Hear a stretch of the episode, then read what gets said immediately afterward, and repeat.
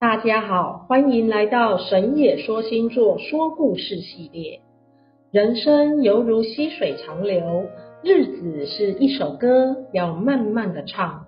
大漠何处无马蹄？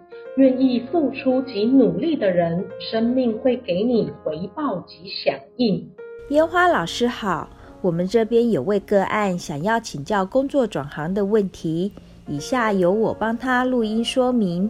这位个案是这么说的：我开了一间酒吧，已经经营十多年了。可是我后来开始对命理有兴趣，也有在学习。我想要转行到命理界，现在已经有慢慢开始在进入命理工作室的运作。可是自己原先的酒吧却不上不下，就是虽然无法维持在鼎盛时期，但是也都还能维持营运。若是要放掉，也会觉得可惜。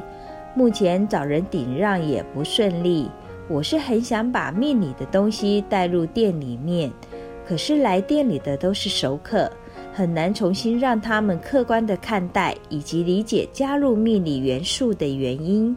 现在就是希望得到一个得力助手，能够帮忙处理店里的事务，好让我专心学习。请问烟花老师，这间店我究竟是应该舍掉，还是能够顺利找到合适的人接手打理？而我能够改行算命的时机是何时？你好，我是烟花老师。听完你的叙述后，深深被你感动。我们请来金星守护神维纳斯为你解。维纳斯女神主管的人员、交际、和谐的事项。她与你有很深的缘分。维纳斯来了，一脸笑意的对你说话。维纳斯说：“查看你之前的几世，对修行有很深的缘分存在，也相对的对世间的命理术感到兴趣，而且前世中有着修行的根基，所以你对多维度空间的虚空灵有很大的感应。”你若能善用此优势来从事命理，将会是再好不过了。但是也对你有个提醒，即是虚实要分清，不能过混淆。人道是人道法则，虚入是虚入的情怀，各是各码。维纳斯又说，目前你经营的酒吧已有十多年了，何必放弃呢？同时可以进行，也可以找一个合伙人来共同经营。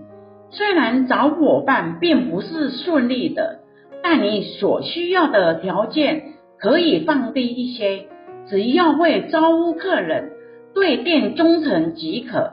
这样会很快找到伙伴，也可以减轻你的工作量，你就可以在命理学术上更加精进。